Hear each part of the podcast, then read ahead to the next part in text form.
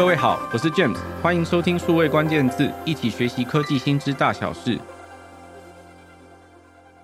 人工智慧是今年最火热的议题，想知道 AI 科技的发展将如何重塑行销工作吗？那你绝对不能错过二零二三 MarTech 行销科技高峰会。我们邀请了 MarTech 之父、虾皮、奥美等九位专家，在现场深度解析 AI 行销的新未来。优惠资讯都在数位关键字的节目资讯栏。最后一百个席位，欢迎你赶快报名，一起到现场找答案。谈到资料，有些人比喻就像是现在二十一世纪企业运作的石油，数据像是血液一样贯穿在不同的企业日常营运里。但对很多人来说，面对数据却是苦手。要怎么样截取数据啊，运算数据，甚至运用资料来帮助你的日常运作，其实都是很困难的事。尤其讲到软体工具，或者是需要学会一些基本的程式语法。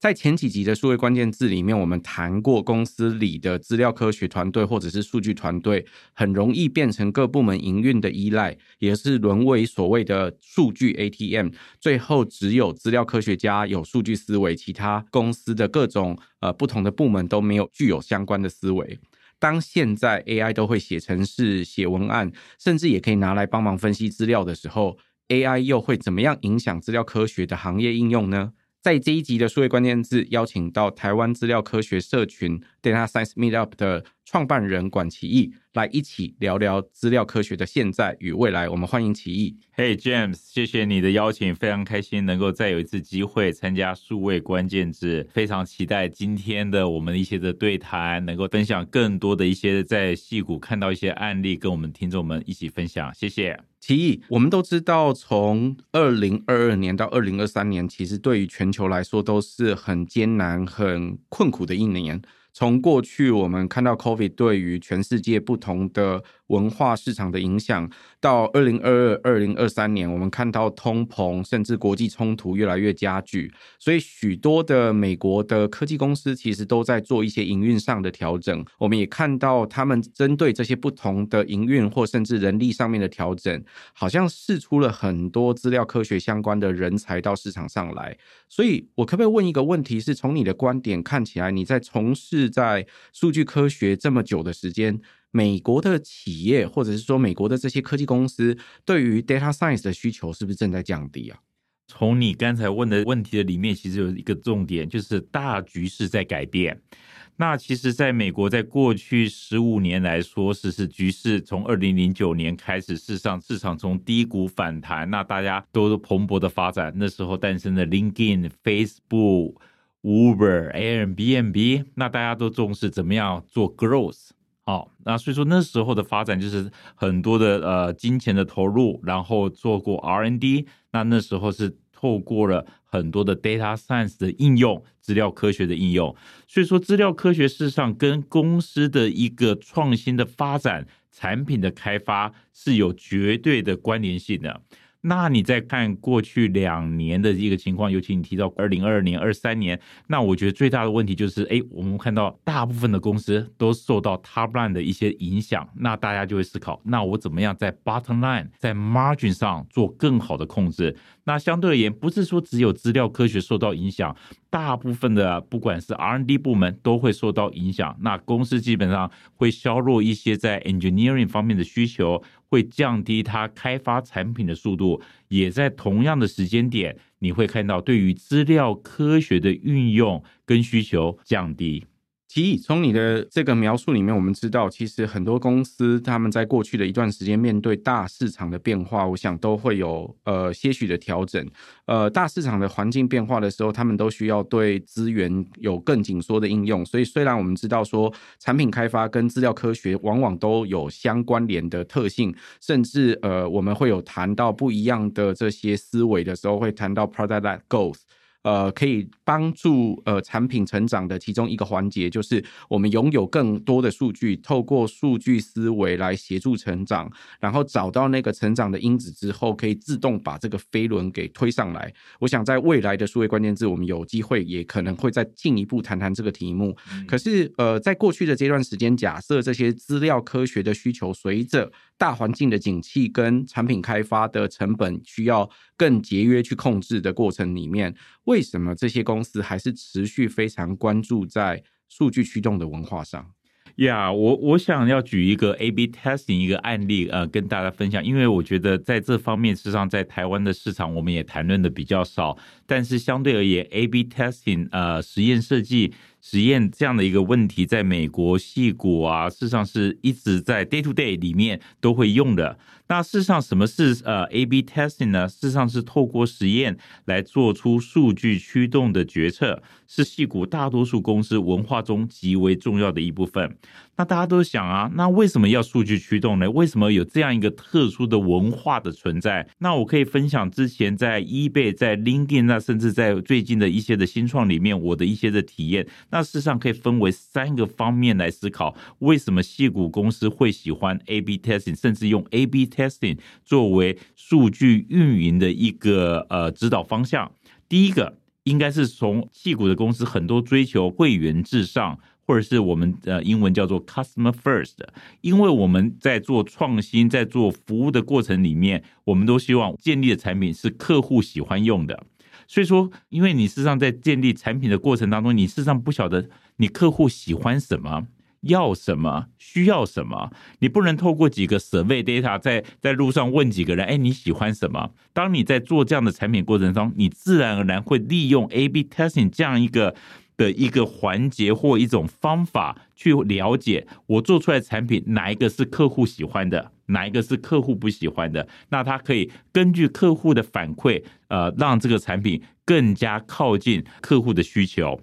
第二个，事实上是商业策略或是实验文化。那事实上，A/B 测试提供科学的方法来评估、来影响。在矽谷里面，事实上常常大家也听到 OKR。哎，我明年的运运营目标，我要增长二十 percent 的 revenue。那请问，二十 percent 的 revenue 它来自于哪一个方面？那你就会跟团队一起一起讨论，我二十 percent 怎么样去拆解？哦，我市场接五 percent，我的产品接十 percent，哦，我的这个呃这个算法 ML 团队接五 percent。好，那你说你算法接五 percent，那请问你五 percent 来自于哪一个模型，哪一个迭代来做？那这个实际上 A/B testing 就扮演非常重要的角色，因为团队每天都会做观察，做这个 monitor，然后甚至就是说在每一个模型的推出会做科学方面的研究，然后做呃很严格的 A/B testing 的控管，然后他就可以知道我每一个模型所带来的利益有多少，所以说它自然而然就会变成一个商业策略一个很重要的决策的一环。那事实上，在这里面就会去避免一些常常大家说到 A/B testing 一些的痛点，就是所谓的 HIPPO。我们常常就会讲说，High is paid person 的 opinion。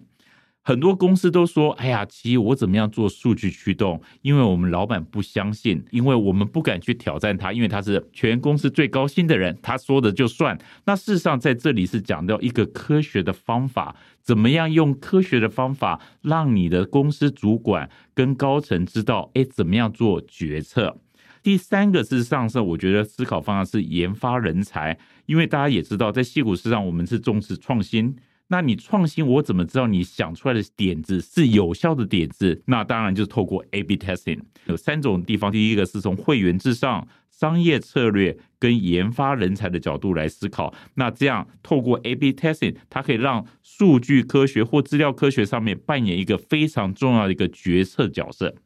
的确哦，对大家来说，我常用到一个词叫做“科学化的营运你的团队”哦。在呃不同的公司里面，其实最终我们在设计任何产品或服务，都是得面对市场的，让市场来说话，一直都会是每一个公司如果实际上面对市场的时候，一定要去关注的话题。那其一这里的例子告诉大家说，事事实上，矽谷多数的公司为什么这么重视数据，其实是希望让。顾客或让市场说话，所以他刚刚提到的第一点，谈到了呃会员至上或顾客至上，透过顾客所提供给你消费的这相关的数据，或跟你互动往来的这些数据，你可以知道顾客到底喜欢什么，要什么。第二件事情是，我们在做商业策略的决策的时候，呃，很多时候会受到公司的不同的主管的影响。这些影响可能来自于他们自己对市场的洞察或对市场的理解。但是有时候，这个洞察或者是这个一下子有的这个概念，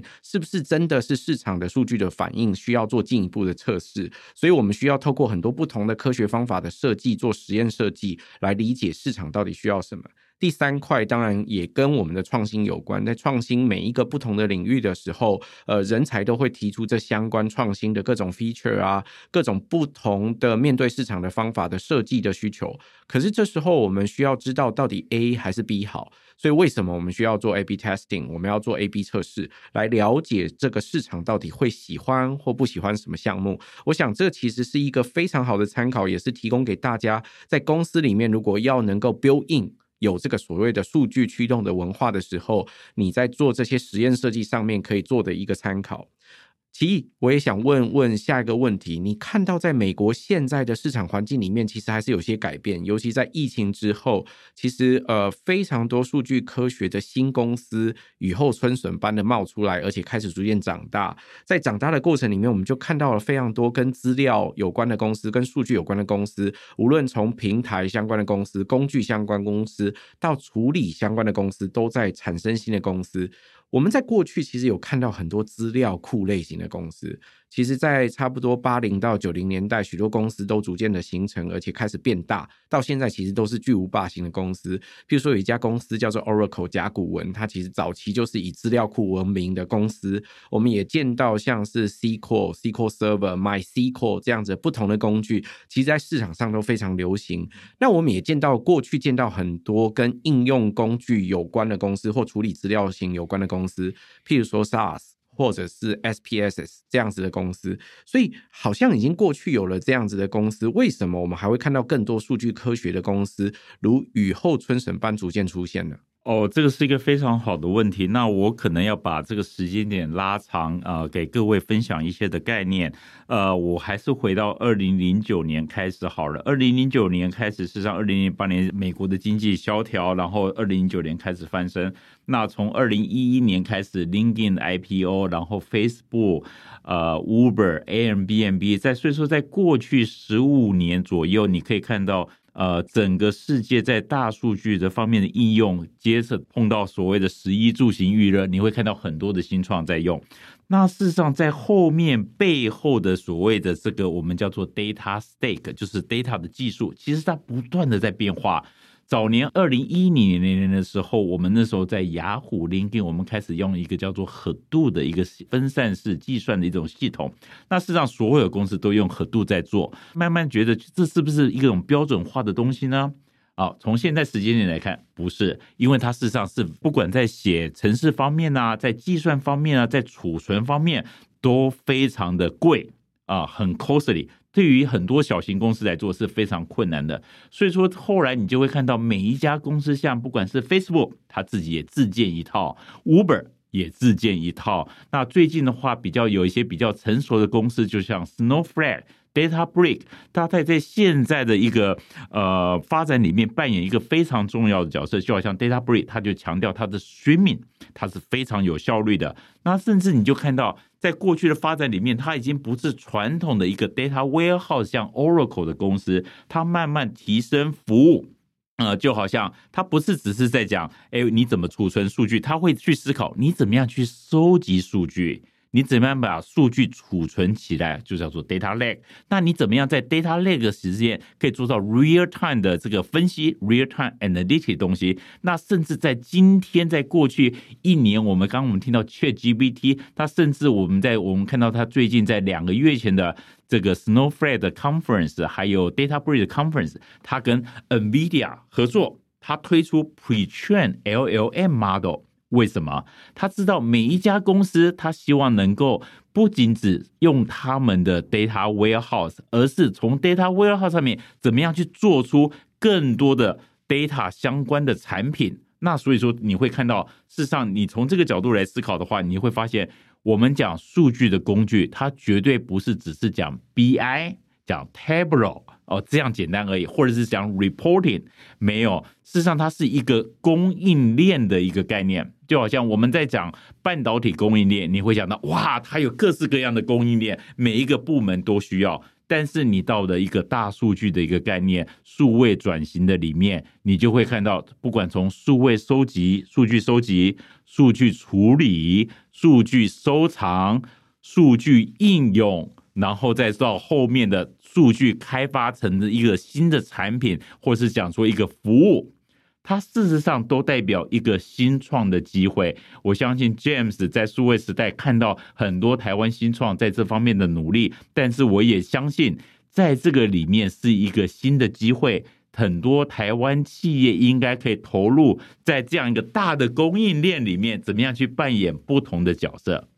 很多企业在运用数据的时候，都会面对一个难题：到底我要自建这个呃数据相关的平台或工具？还是我要从外面买一个平台或工具进来用，build or buy 一直都会是很多公司在面对 IT 或者面对数位工具各方面的投资的时候一个大难题哦。那从过去二零零八零九年开始，呃，随着金融海啸的变化，当然美国的大经济有一些不一样的调整，到现在也过去十五年的时间，我想对大家来说最大的变化跟改变，大概是这十五年的时间，任何一个人手头上可能都还不止一个行动装置，这行动装置根本性的改变全世界几乎所有人的生活。我们现在十一住行预热上面还有很多不一样的呃应用，都会透过 App 来做呃相关的服务，那当然就会衍生出非常多 App 的这些公司或者是这些提供商。那大家也可以想象，这背后有更庞大的资料的需求或者是商机的出现。那这资料的需求，具体来说，如果在数据科学的领域，我们往往会谈到两种不一样的资料。第一种就是它不再是结构化的资料，也就如果大家在一般想象的时候，各种资料的格式。像是资料库一样的时候，第一个想象可能看到的是表格类的资料。可是现在有很多文字类甚至其他类的资料，它不是结构化的资料。所以第一个是这个结构化、非结构化的资料要怎么并存跟处理，就会是一个很困难的问题。第二块是有更多串流型的资料。资料的产生现在越来越多，而且越来越复杂。人们消费各种资料的处理方式也不一样。如果大家常看串流平台，就是常看影音的不同的服务的时候，你平常在网际网络上消费的那些资料，就已经是一个串流型的资料。更别提有更多不一样的 sensor 会装在全世界各个地方，随时都在产生数据。数据要怎么进到后台，后台又要怎么去利用储存这些相关的数据，也会是一个很困难的问题。所以就衍生出整个资料供应链的行业，在做资料处理的时候，事实上会有各式各样不同的解决方案。其一，你刚刚也提到，像是 Snowflake 或者是 DataBricks 这样子的公司，他们都来处理这些不同的资料，协助大公司能够快速去应用这相关的资料。而且你也提到了一个关键字叫 GPT。我们都知道，大型语言模型从去年出现到现在，其实影响了很多不同的行业。我想现在在无论是小编的工作啊、行销的工作，或者是客服的工作上，都逐渐看到改变。从你的身上，你看到 AI 都可以开始写程式，或甚至可以开始处理数据，它会不会影响到我们各种不一样资料科学的工作啊、应用，或者是行业都会出现改变呢？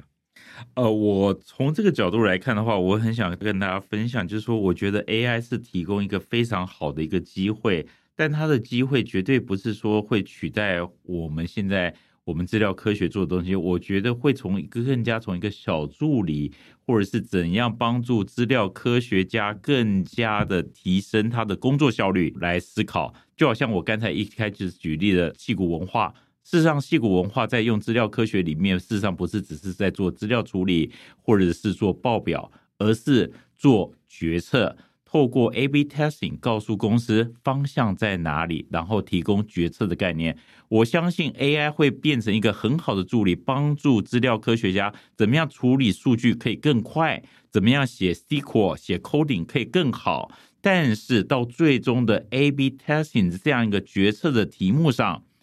决策还是人？还是靠资料科学家这样的一个呃，从 science 的角度、科学角度去判决，应该是选择哪一个方案是最好。所以说，我会说 AI 应该是一个助理，可以提升呃我们的工作效率。那同样的，这个其实领域是很多的应用在里面，就要去看我们用哪一个角度去拥抱这个新的科技是非常重要的一个呃思考方法。其一。所以具体来说，从你的观点上来说，其实 AI 会取代某一些原本非常 lousy 的 work，譬如说我们要去写程式的时候，要写那些 SQL 的语法去捞资料，或者是我们也得写爬虫软体去外头去累积相关的数据，这些过程可能都有 AI 可以来帮忙。可是从资料处理上面来说，处理完之后，它不管是分类或者是相关的预测，最后都决策还是要由人来判断喽。有没有什么具体的例子可以帮我们分享？是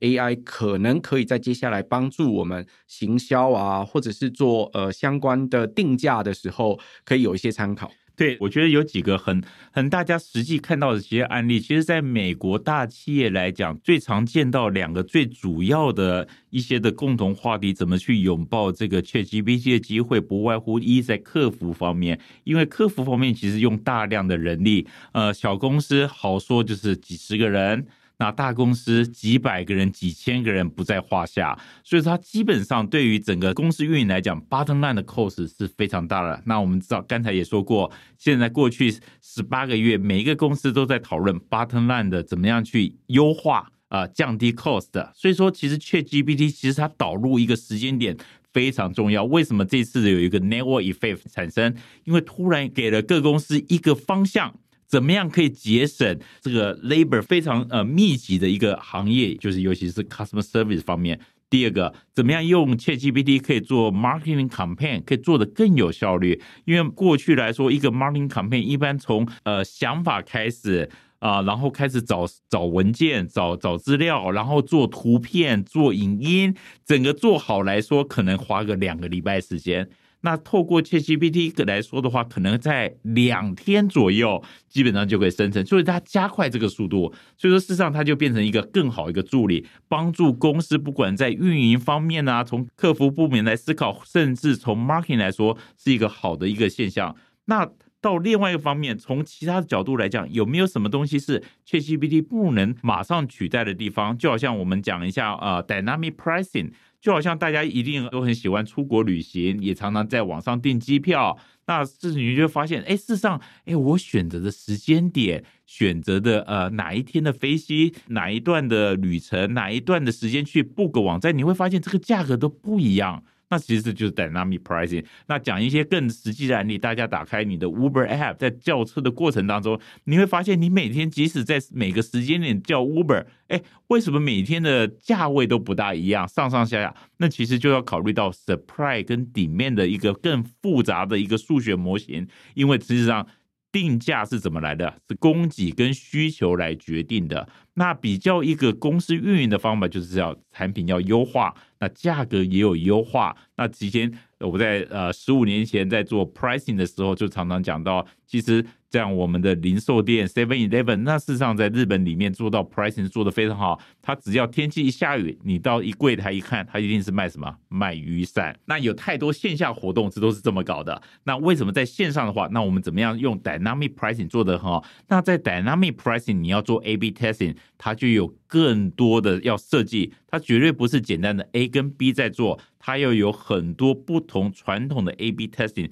那未来有机会我们可以聊得更多。那另外一种东西的话是 marketing campaign。那 marketing campaign 里面，如果说你哎你要寄 email 出去啊、要要给你的客户，从 CRM 的角度来讲的话，那 marketing campaign 实际上也是一门哲学。为什么呢？那就好像以前在 LinkedIn 的时候，我们每一周要寄八百万的 email，大家就会 complain，客户会说你寄太多的 email 给我了，那会导致怎样？你的客户会 up out。会拒绝再收这样的 email，那你 email 就死了，email 死了，你就流失这个客户，因为获客是非常贵的，那你就会在 email campaign 里面会要去做优化。我什么时候应该寄 email？应该礼拜二还是礼拜三？还是要礼拜三下午还是礼拜三早上？那我记的内容应该记什么样的内容，是我们客户最想要看的。那事实上，这里面都会产生很多的选项在里面。那我们怎么知道怎么样的选项适合哪个族群？啊，是这个快要流失的客户的族群，要唤醒客户的族群，还是它是我们最 loyalty 的族群？它的每一个方向选项都不一样。那你怎么知道哪一个是最好的呢？那也要透过实验设计的方法，因为透过实验设计的方法是一个最科学的方向方法，告诉我们哪一个族群是最有效率的哦。跟大家分享这两个案例，大家就知道，事实上在 AI 的过程里面有很多的机会可以让我们做得更好。那同时间也需要资料科学在不同领域里面继续努力，从 science 的角度、科学的角度帮公司做数据决策。其一刚的分享谈到了几个不一样的例子，讲到客服，讲到行销，甚至讲到商业上零售的动态定价。很多时候，我们看到这些过程，在过去的数位关键字里面，我们谈过，譬如说电子报的开信率啊，或者是谈过怎么样唤醒沉睡客人，我们都用不一样的工具或方法去做。更别提现在大家如果真的在订机票跟订饭店的时候，一定会发现，很多时候那个定价是随时在浮动、随时在跳的。请问哦，对大家来说，如果看到这些定价随时在跳，或者是电子报的开信率不一样的时候，呃，很多时候这背后到底是人在调呢，还是机器在调动？没有一个公司其实是二十四小时或者是一年三百六十五天随时都有人能够值班在运作这些事情。所以很多时候，我们过去谈开信率、谈唤醒沉睡客或谈动态定价的时候，这些工作其实都是人在调。我们有没有机会可以用 AI 更自动的城市来设计，随时做不一样的游戏规则去做调整？其实这就考验了很多不同公司他们在做这些呃模型进到他们真实每天营运的时候的能力。所以我想奇一提供给他一个很好的参考，就是 AI 事实上在很多不同的应用已经都逐渐进入到这些公司的营运的环节里面。而且现在已经在前台，就是对大家来说，如果每个人在当消费者的时候，呃，用到这些工具，都可以感受到这背后的威力之处。其一，我也想问问你，从大型语言模型出现到现在，你刚举的例子里面，无论是客服、行销，或者是定价，事实上它都特别跟大公司相关。Uber 不是一家小公司。然后很多的电子报公司也不是一间小公司，甚至很多的 customer service Zendesk 这都不是小公司，这是一个巨无霸型的公司，它是平台型、工具型的公司。其实它已经有了一定的资本能力，可以累积非常多资料，而且它能够提供很好的服务。从你的观点上来说，LLM 就是大型语言模型出来之后，你有没有看到什么样新创的机会开始出现？有的，呃，在过去六个月到八个月，我看到新创在美国的新创圈是好像雨后春笋一样，这个数量是我没有见过的一个数量，尤其就是呃公司的速度跟规模跟它的效应来讲，呃是非常巨大的。我可以跟大家分享几个案例，就是尤其是公司的规模不一样，它可能就是几个人的公司就可以，它有一个很成熟的一个。一个想法，他要解决的问题。那我讲到刚才数据整个开发里面，它是一个很大的一个生态链，就好像从数据的 coding 呃开始，他会有很多的想法。我怎么样可以用 Copilot 帮软体工程师写快一点的 code？我可以帮资料科学家写 SQL。我不需要太多很复杂的东西就可以完成。再往前走，我怎么样有更好的 data catalog，把资料整理的完成，那我就可以让整个公司的 data 的 document 做的自动化。那再往前走，哎，我可不可以透过 LLM 去做更好的生成？不管是建立大型的模型、语言模型，或者是做一些的应用，做 image detection，那这些东西事实上也很多人在做。那甚至往前走，我还有我还有朋友去创立一些公司，利用 LLM，我们怎么样在 trust and safety，在 customer 的 privacy 方面做很多的应用。那你会看到，在整个数据生态链里面，据我所碰到的，至少就超过两三百家很多的新创公司出来做。那这些人事实上都是有经验的资料科学家，或是甚至带领资料科学团队，或者是带领工程团队。那在这个时间点，他利用 Pre-train LLM 的这样的一个机会。他就创立建一家公司，特别针对这个小的一个问题来做一些的实现。那也跟一些的呃这些投资人也有聊过。